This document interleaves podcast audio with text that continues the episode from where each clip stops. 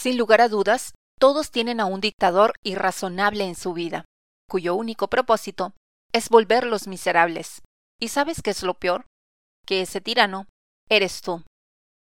Cualquier adulto se ve a sí mismo como alguien maduro y racional, pero en realidad nunca han dejado de tener opiniones absurdas y hacer exigencias totalitarias como si fueran niños.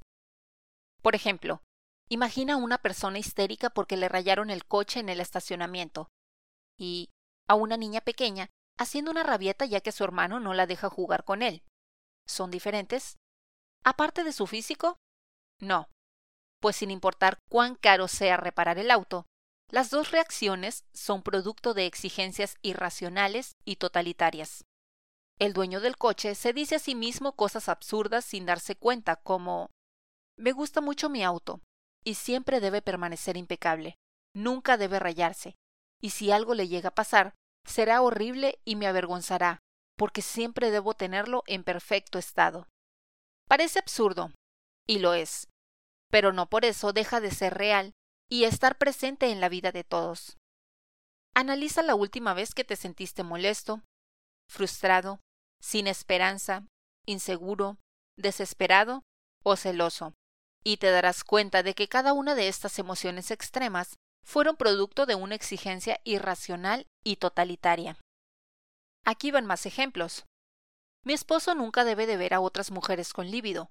Si lo hace, es porque ya no me desea y no soy lo suficientemente atractiva para él, y por lo tanto, ya no quiere estar conmigo. Mi trabajo siempre debe ser reconocido por mi jefe. Si no lo hace, quiere decir que soy un fracaso y nunca conseguiré el ascenso que necesito para mejorar mi nivel de vida. Mi negocio es lo más importante para mí, así que siempre debe irle bien. Si no es así, significa que soy un fraude como empresario. Todos nos decimos cosas a nosotros mismos acerca de lo que somos, lo que hacemos, lo que tenemos y sobre las personas que nos rodean.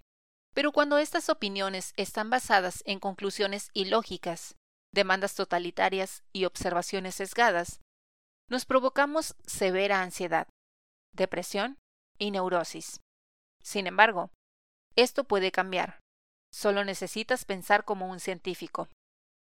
Observa todo aquello que te molesta o entristece a diario e identifica las demandas totalitarias y opiniones irracionales en tu carácter que provocan esas emociones.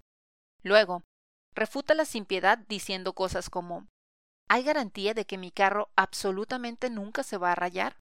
¿Qué evidencia me asegura que no ser reconocido por mi trabajo significa que no puedo progresar en mi carrera? etcétera. La idea es muy simple.